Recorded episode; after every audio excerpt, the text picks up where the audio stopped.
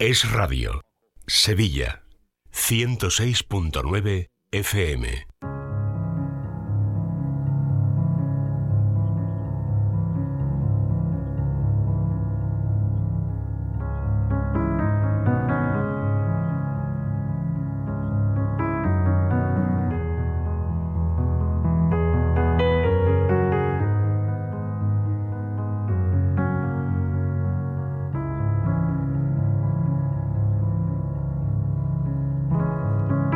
En directo en la 106.9. Esto que empieza a continuación se llama Vivir en Positivo y es el espacio que dedicamos cada semana en Es Radio Sevilla a hablar sobre la psicología y sobre el desarrollo personal. Para ello ya me acompaña en este estudio de radio mi querida Paloma Carrasco. Hola Paloma, ¿qué tal? Buenas tardes. Buenas tardes Laura, buenas tardes a todos. Venga, entramos en materia ya en unos instantes, pero antes, como siempre, te presento para los oyentes.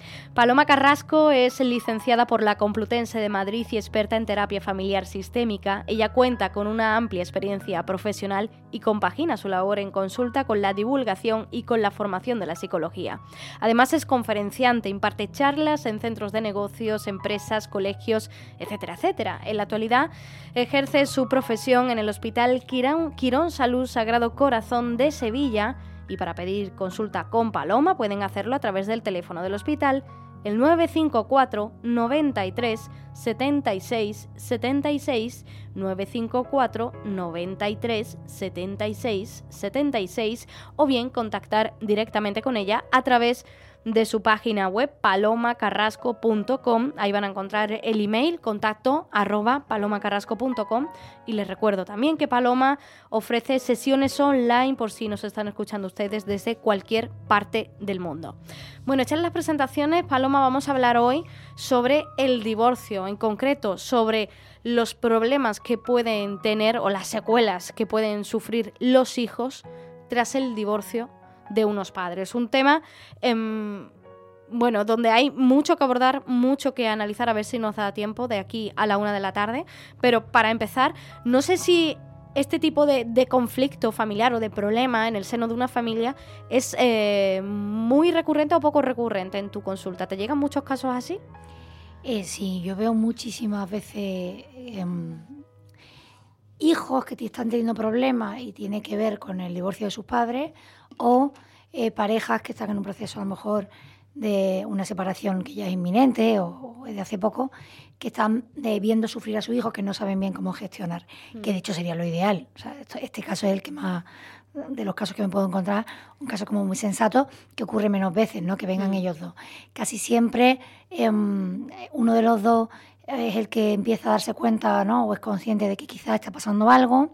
Eh, cuando a mí me llaman, cuando vienen a consulta, hay que tener en cuenta siempre que tiene que tener el permiso si están separados de la, eh, en el caso de los menores, ¿no? Tienen que estar de acuerdo los dos. Y para mí, como terapeuta familiar, lo ideal, eh, siempre lo ideal es difícil, pero lo ideal es em, poder tener al menos una única sesión, pero desde luego con los dos, aunque estén separados con los dos padres. Eso es complicado. Es complicado porque muchas veces pues, uno de los dos no quiere venir, ¿no? O no, no admite, ¿no? Que, puede ser parte implicada. Y bueno, yo qué quieres que te diga, Laura? Yo, em, o sea, dos cosas importantísimas. Eh, en el caso de los niños, eh, de las personas más jóvenes, todavía, lo he dicho quizá varias veces en la radio, pero yo todavía no he encontrado un caso de ningún hijo, de ningún niño, en el que los padres no tengan un papel relevante a la hora de cambiar. O sea, incluso para ese trabajo interior que a veces un niño a partir de los 11, 12 años también puede hacer, pero desde luego involucrar en el cambio a la familia es fundamental. Vamos por parte, Paloma. Em, ¿Un divorcio es siempre traumático o genera una secuela en los hijos? Bueno, no siempre tiene que ser traumático, ¿no? Y además, de hecho, hay gente que, que las cosas las hace bien. Pero sí que sí que hay que decir, ¿no? Y hay que admitir que, mm, que lo ideal para, crecer, eh, desde luego, es un entorno eh, estable, en el que haya cierta armonía, pero sobre todo también mucho amor. Lo digo porque no vamos a entrar en por qué la gente se divorcia o hasta qué punto hemos normalizado el divorcio. Pero bueno, el divorcio no deja de ser el fracaso en una pareja, es decir, una pareja que quería o pretendía quererse para siempre y en la que aparecen los hijos pues como fruto de ese amor y queremos mm. educarlos bien, pues de pronto ah, surge algún tipo de conflicto en el que se pone de manifiesto esa incapacidad por parte de los dos, o por lo menos por parte manifiesta de uno de los dos, a la hora de seguir adelante. Y lo que quería dejar muy claro es que, por supuesto, para vivir mal, pues es mejor separarse, ¿no? Para tener unos padres pues, que no se quieran, que no se hablen, que no se traten o que se traten fatal. Eh, ese no es el caso de lo que queríamos hablar, pero por supuesto no es que yo esté diciendo que la gente no se tenga que separar, pero sí quiero dejar claro que lo ideal es crecer pensando que tu padre y tu madre están juntos, entre otras cosas porque se quieren mucho y os quieren a vosotros, ¿no? Eso sería lo ideal. A partir de ahí hay, divorcios traumáticos y hay divorcios que no lo son. Pero claro, eh, lo que cambia absolutamente y radicalmente esta historia es pues la gestión del divorcio, eh, la gestión individual, esa gestión emocional desde la inteligencia emocional que hace cada uno de los miembros de la pareja y el cómo lo va a llevar de cara a, por ejemplo, crear un espacio en, el que los hijos eh, puedan hablar de esto. A veces hay casas en las que no se puede hablar del divorcio, ¿no? Em, a ver, ¿qué factores eh, influyen a la hora de que un hijo, un niño, tenga más o menos secuelas del divorcio de sus padres? No sé si afecta igual que tus padres se divorcien cuando tú tienes dos añitos a que se divorcien cuando tú tienes 14 años? Eh, no, claramente la edad es un factor muy, pues muy determinante, las cosas cambian mucho, ¿no? Según la edad. Eh, insisto, también depende del hijo en concreto. ¿eh? Eso siempre, siempre, siempre que hablemos de psicología, tenemos que recordar que las personas tenemos un grado de sensibilidad, de empatía y de comunicación muy diferente hmm. y que eso hace que las cosas cambien mucho, ¿vale? O sea, eso siempre, eso se va a quedar ahí. Pero luego la edad, pues también es muy importante. Un niño muy, muy pequeño, em, vamos, ayer en concreto había un caso ¿no? de este tipo. ayer, o sea, un niño muy pequeño que mm. ni siquiera eh, es capaz todavía de usar bien el lenguaje y además eh, no, no, es reflexivo todavía, porque al no poner, poner el lenguaje, em, uno no, no, es capaz de ponerle nombre a sus sentimientos, ¿no? Entonces, cuando un niño es menor de, pues de cuatro años, ¿no? Entre dos, tres años, un bebé, bueno, puede simplemente adaptarse, si lo hacen más o menos bien sus padres, y creer que es algo muy normal, ¿no? Entonces, bueno, mm. un día estoy con mis papás, otro día estoy con mamá, y lo interpreto como algo que está pasando en mi vida y ya está. En la medida que sea un, niño, un bebé, más fácil, eh, pues dará menos problemas en, la medida en la que sea más sensible. Pues si, por ejemplo, tiene mucha mamitis, eh, bueno, pues todas estas cosas hay que tenerlas en cuenta, la lactancia, eh, el, número de horas que pasa fuera de casa, todo eso, ¿no? Pero en principio, cuando son muy, muy pequeños, eh, bueno, pues no van a tener problemas o no lo van a exteriorizar, ¿no? Y entonces, al no poder exteriorizarlo con palabras, como te decía, no reflexionan sobre lo que les está pasando, ¿vale? Em, a partir de los cuatro años y medio, cinco años, eh, el niño ya empieza a, ser más consciente de lo que siente, de sus sentimientos. Y entonces ahí va a ser ya fundamental cómo, sea, cómo esté siendo la relación eh, entre padre y madre, porque va a empezar a sentir mm, que, que, es capaz de sentir una diferente atracción y afinidad respecto a uno hacia otro y que a lo mejor tiene que se empieza a producir una sensación de deslealtad cuando está con uno respecto al otro. Entonces aquí ya empieza a ser fundamental lo que hagan padre y madre, ¿no? Luego hay una edad, eh, o sea, por supuesto cuando ya son más mayores, eh, el, adolescente, pero que ya es un pelín más maduro. yo creo que entre los 8 y los 11, 12 años es una edad un poco crítica, que si el niño es un niño extrovertido, eh, con, una autoestima más o menos ya establecida, más bien sano, más bien hacia afuera, eh, bueno, pues va a ir gestionándolo, pudiéndolo hablar. Y ahí vuelvo a decir, si yo soy una madre que, que no tiene miedo a las conversaciones y que también pone y habla de sus sentimientos, pues el niño las compartirá conmigo y el, con el padre también, eso sería lo ideal. Eh, si no lo hacemos, pues hay que tener mucho cuidado, pues porque los niños pueden hacer o de protectores, por ejemplo, eh, madre que está hecha polvo, que está muy, muy, muy mal en una separación y no, no todavía no lo ha aceptado, eh, y niño hiperresponsable, exigente, con un grado de madurez un poco distinto, que como mamá está muy mal, yo tengo que estar bien y además tengo que ser ¿no? el que aquí en casa ayude. Ahí tenemos que tener mucho cuidado porque puede haber, un cambio de roles que para nada es conveniente para el niño. ¿no? O lo contrario, eh, mamá o papá, eh, o los dos, estamos súper bien, estamos súper bien, esto no va a pasar nada, esto es lo normal, eh, todo es, todo va a salir fenomenal, papá y mamá nos queremos mucho, esta frase que a mí no me gusta nada, porque, bueno, pues si nos quisiéramos tanto estaríamos juntos, no nos queremos tanto, ¿no? Algo está pasando. Hay que, hay que encontrar un lenguaje veraz, pero que se adecue a la edad. pero siempre hay que decir, no, hay que decir la verdad, es que la verdad es muy importante. Entonces, bueno, cuando por supuesto, o sea, no se trata de contarle el, motivo concreto si no se puede contar, pero que hay que, yo creo que hay que, bueno, pues eso, hay que decir la verdad, ¿no? Y entonces, si yo estoy súper bien y no va a pasar nada, estamos los dos fenomenal y el niño lo está pasando mal porque a él sí le duele que de pronto tener que estar yéndose de un sitio al otro, de pronto sentir que mm, eh, con mi padre no le puedo contar las cosas que he vivido con mi madre porque cuando se las cuento parece que le sientan mal, de hmm. pronto aparece otra tercera persona. O sea, entonces yo empiezo a sentir que no hay espacio para que yo comunique lo que siento o que me siento mal, pues voy a tener que callarme. Y voy a tener que intentar estar muy bien, igual que ellos. Con lo cual, ninguno de los dos casos es conveniente, ¿no? Entonces, con mucha naturalidad hay que poder hablar de, cualquier cosa, esa en esa edad, ¿no? Y luego ya, cuando son un poquito más mayores, eh, bueno, lo normal es que sea, si lo hemos hecho medianamente bien antes, relativamente más fácil, pero también hay que tener el cuidado de que, bueno, de que el adolescente puede intentar pues sacar provecho, eh, si, mm. si, no está viendo una relación eh, pues mínimamente cordial entre los dos, pues a ti te cuento una cosa y al otro le cuento otra, y entonces, bueno, esas cosas que hemos hecho los adolescentes cuando nuestros padres ni siquiera se habían divorciado. Mm. Si además se divorcian y vemos que no hay una comunicación, pues puedo intentar aprovecharme de esto, ¿no?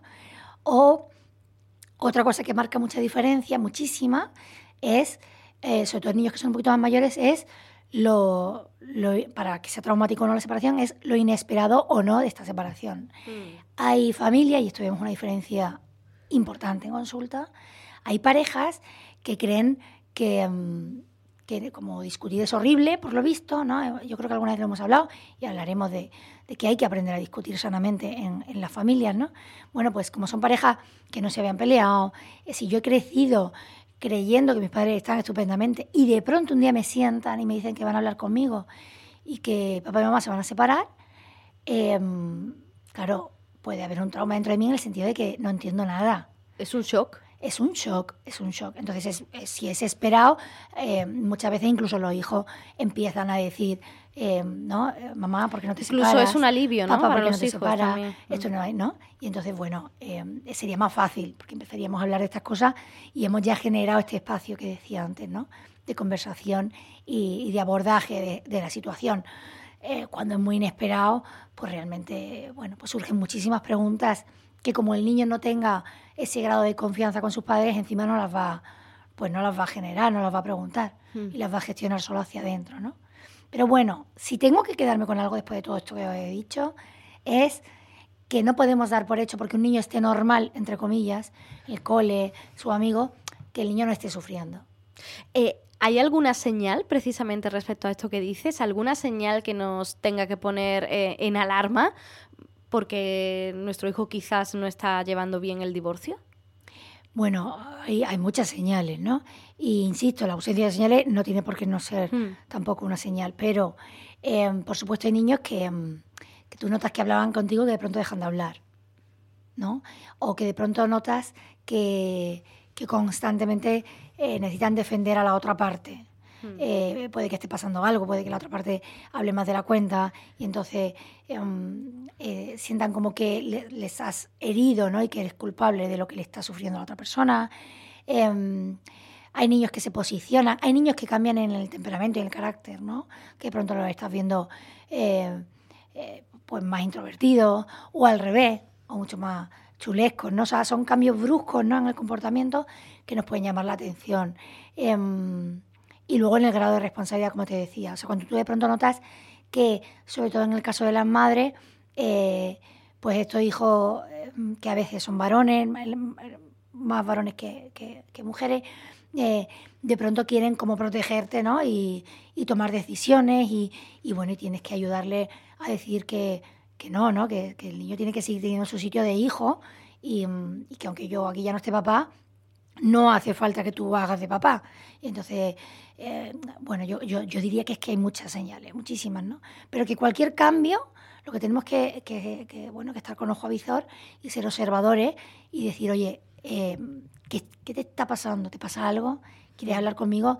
Tienes que saber que puedes hablar conmigo de cualquier cosa, eh, que es normal, que, que, lo estés pasando mal, que, que, conmigo puedes contar, ¿no? Y luego, bueno, pues también fundamental, que no se me olvide, ¿no? Que, que vea que cuando habla con nosotros de la otra parte, no aprovechamos para, pues para meter un poco de, leña ahí, ¿no? Sino todo lo contrario, ¿no? O sea, seguir defendiendo al padre y a la madre eh, como padre y madre, ¿no? Hmm. Em, yo creo que eso sería fundamental, ¿no? Em, ¿A los hijos hay que explicarles la razón del divorcio? Ahora que estamos hablando de, de, hablar, de dialogar con los hijos, de no mentirles, ¿no? Me ha gustado eso mucho que has dicho de no decir que papá y mamá se siguen queriendo, porque no es así. Claro, eh, yo creo, mira, yo creo que, o sea, depende de la edad, tendremos que encontrar eh, un lenguaje o esperar a otro momento. Desde luego, un niño que pregunta no le podemos dejar sin respuestas. Pero eso ante cualquier sufrimiento psicológico. Eso es uno de los paradigmas para mí fundamentales. En una enfermedad, alguien que, está, que no sabe lo que está pasando, oye, ¿qué tengo? ¿Qué no tengo? ¿Me voy a morir? ¿No me voy a morir? O sea, mm. las preguntas ahí tienen que encontrar esa respuesta. Eh, Pero tiene que ser una respuesta verdadera, ¿no? Claro, entonces lo que pasa es que, por supuesto, em, bueno, pues a veces eh, la verdad es demasiado dura hmm. y a lo mejor no, pues, no podemos decirla tal cual, ¿no? Entonces hay que encontrar, decía, ese lenguaje adecuado a, su edad. Pero desde luego lo que hay que saber, porque además ellos, sobre todo si tienen hermanos, a los niños... Eh, no son tontos y los niños también sufren con sus cosas, ¿no? Cuando pues, un amigo era amigo suyo y de pronto un día les ha hecho un feo, con las peleas con sus hermanos, hmm. eh, bueno, un niño enseguida está experimentando también que las relaciones no son fáciles, ¿no? Entonces lo que tenemos que aprovechar eh, pues es ese sufrimiento como fuente de aprendizaje y explicarles que, eh, pues que muchas veces, por desgracia, o sea, yo lo que no haría es normalizar eh, la ruptura en forma de felicidad. O sea, esto es fantástico, esto va a ser fantástico, ¿no? Mm. Vuelvo, al principio. no pasa nada, ¿no? O sea, no es fantástico, ¿no? Pero es verdad que muchas veces, pues, los papás y la mamá, los padres, pues no, pues no somos capaces, ¿no? Y pasan cosas y hay diferencias y hay un problema que no somos capaces de solucionar y, es mejor separarse que seguir juntos, pues precisamente porque hay una falta, está habiendo una falta de amor, de entendimiento, hay un conflicto insuperable, pero hay que hablarles de la dificultad. O sea, lo que no podemos es evitarles el sufrimiento, enmascarando el sufrimiento, convirtiéndolo en algo que ni siquiera es. O ponerle un lazo rosa a algo que no deja de ser em, pues, pues triste. Y ya está, no pasa nada, porque lo que sí es verdad es que es superable. Y que si lo hacemos bien, pues por supuesto hay muchísimos hijos de padres divorciados que pueden crecer eh, felices, queriendo mucho a su padre y a su madre, no sintiendo esa deslealtad que otros muchos hijos sí sienten cuando están queriendo a uno o al mm. otro, eh, no sintiendo que están obligados a elegir con quién se van. Eh, bueno, hay que, otra cosa que es muy importante es respetar los tiempos, ¿no? O sea, no todo el mundo es igual.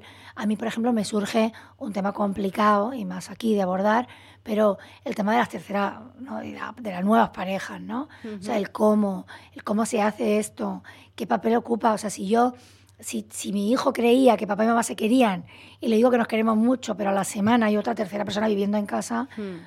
jolín, o sea, eh, el niño tiene que elaborar un concepto de, entonces, ¿el amor qué es? ¿no? Y entonces hay que, ser respetuosos ¿no? con, esa intimidad y con eso que está sucediendo, ese proceso adaptativo, eh, igual que en el duelo ¿no? ante una pérdida, porque en el fondo se parece un poco a, ese duelo que, pues ese proceso que hay que pasar, ¿no? Eh, lo que tenemos que pasar cuando hay una pérdida amorosa. Hay una cosa que se me ha venido a la cabeza porque ha, pasado, eh, tengo un caso cercano que pasó, la persona en concreto para presentar a su nueva pareja la presentaba como es una amiga Y claro, el niño estaba confundido porque verdaderamente pensaba que era una amiga. Entonces, bueno, me parece muy interesante ¿no? esto de, contar la verdad, ¿no? Y de ponerle el nombre que tiene pues cada cosa, ¿no? Son los, dos ejemplos más típicos para mí de fallo. O sea, papá y mamá nos queremos mucho, pero nos vamos a separar. Y eh, es mi amiga, y mi amiga no deja de venir todos los días y a veces se queda a dormir en casa. Sí, o sea, eh, bueno, es un, es un temor a decir la verdad eh, que yo creo que, bueno, que yo creo que crea casi siempre al final un conflicto mayor. Y entonces, bueno, hay que aprender a decir las cosas, ¿no? Es verdad, pues que lo ideal es, oye, pues si es mi amiga, tenemos una vida de amigos en la que a mí me interesa que vayan conociéndose, ¿no? Pero entonces no, entonces si es tu amiga, pues nos vamos todo el día juntos, ¿no? Y compartimos un espacio muy íntimo en casa, ¿no? Mm. Entonces, bueno, em, tenemos que ir aprendiendo. También otra cosa, por ejemplo, fundamental en, esa gestión, o sea, para que, eh, no sé qué tiempo, eh, voy a mirar Cinco minutitos nos quedan. ¿no? O sea, un poco para llegar hmm. A, lo bueno, a lo positivo, ¿no? Nos quedamos con vivir positivo. Que es que cómo lo hacemos para que nuestro hijo sufra lo menos posible hmm. en un divorcio es... Primero, o sea, tenemos que tener claro que estamos llamados a intentar llevarnos lo mínimamente mejor que se pueda. Hmm. Y hay un mínimo que, que hay que hacer. O sea, si papá y mamá no pueden mirarse a la cara ni hablar, pues va a ser un problema. Es que esto requiere un esfuerzo muy grande por parte de los padres, ¿no? Y requiere incluso, y no pasa nada, terapia a la hora de separarse. Por parte de los padres. O sea, hmm. de pronto hay una separación y no hemos llevado hasta que el hijo no está pasándolo mal. Y tú tiras del hilo y el hijo lo está pasando mal porque papá o mamá o los dos lo están pasando muy mal. Entonces, eh, sería ideal que cuando estamos viendo que, que no hay nada que hacer, pues, eh, pues por lo menos en una sesión es verdad que yo creo que sigue habiendo un estigma con el psicólogo en el sentido de que la gente le teme a tener que hacer una terapia muy larga. Y si a lo mejor yo estoy bien, porque voy a tener que ir? Bueno, es que el psicólogo deberíamos poder ir a consultar. Claro. O sea, yo ayer, por ejemplo, el caso en concreto que tuve fue una consulta, no va a ser una terapia. Ay, me parece muy importante que digas esto porque es verdad eso que una tú consulta, dices, que parece que entramos en el psicólogo ya para un año. No, no, no. Entonces, oye, eh, estamos viendo que nos vamos a separar, tal. Entonces, cuando yo veo que, por ejemplo, que uno de los dos está hecho polvo porque, porque no acepta la separación, o sea, porque le duele, porque no se mm. quería separar, pues esa persona va a necesitar ayuda para ser capaz de mirar a la cara a esta persona que de pronto un día, de un día para otro pues le ha dicho que ya no quiere convivir con ella y que se quiere separar. Y para que ese daño que sí tiene lo gestione de una manera que no haga daño a otro, porque es muy difícil. Entonces eso es lo primero. Entonces la persona no es raro y no es extraño y no es malo que necesitemos ayuda profesional en un proceso de divorcio. Hmm. Y es muchísimo mejor eh, que los padres sean los que lo gestionen para luego no sufrir y, poder hacerlo mejor con los hijos. Eso es lo primero, ¿no? Mm. Eh, lo segundo, te decía, gestionar que lo normal es estar mal, en vez de que lo normal es que todo va a estar fenomenal. O sea, no, pues, pues esto es duro y es difícil, pero lo vamos a superar y poco a poco vamos a ir aprendiendo a tener una vida nueva mm. y en eso establecer ciertos plazos y estar más o menos de acuerdo. Y yo creo que es muy importante, ¿no? Entonces, bueno, pues que el niño si está mal pueda decir que está mal y si está bien que pueda estar bien, que yo sea capaz de hacer un esfuerzo por intentar estar mejor si estoy demasiado mal, pero también por no estar tan bien que parezca que no me duele absolutamente nada, ¿no? Entonces, bueno, pues esa, ese espacio para comunicar estos sentimientos que son más negativos, que son más tristes, ¿no? Por mm. decirlo de alguna manera. Yo creo mm. que es fundamental. Pero luego que vean que hay una eh, cierta fidelidad eh, y confianza a la hora de esto que estamos tratando, o sea, si es algo que te ha pasado, pues vamos a tener que hablarlo con papá. No, por favor, con papá no. No, sí, con papá sí. O sea, que de vez en cuando se cree un espacio de comunicación eh, de los tres. Que hay un espacio en común, ¿no? Claro, de los cuatro. Que siga habiendo algo que los una a, los, a todos. Que no necesariamente tiene que ser salir todos a comer con la pareja y con todos los demás, porque eso no siempre se puede. Eso no siempre se puede, eso no, o sea, lo digo porque aquí no hay cosas ideales y son estas. No, no, aquí no hay fórmulas mágicas. Pero desde luego que papá y mamá, con los hijos por delante, se puedan reunir a veces para hablar de cosas que atañen a todos, me parecería fundamental. Mm, mm. Entonces, bueno, esa es nuestra meta, ¿no? Pero claro, he dicho muchas veces durante este programa que es un proceso, que esto no lo podemos conseguir de la noche a la mañana, que es importante que la separación la hagamos bien, o sea, que la hagamos poco a poco, eh, que vayamos dando pasos.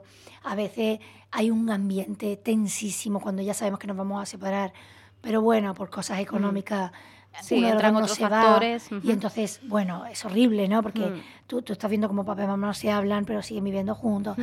O sea, aquí podríamos, hay miles de puertas que abrir, ¿no? Mm. Pero que es normal. O sea, igual que se va al abogado y hay que ir, porque es complicado, deberíamos acudir a un mediador. Eh, yo pido, por Dios, al conciliador, o sea, algún día hablaremos eh, de lo del intrusismo que tenemos los psicólogos, ¿no? Mm. Pero que, que se vaya alguien que sepa de esto. Bueno, Paloma, pues con esos consejos últimos nos vamos a quedar. eh, como siempre, muchas gracias. Gracias a vosotros. Llegamos a la una, información de España y del mundo.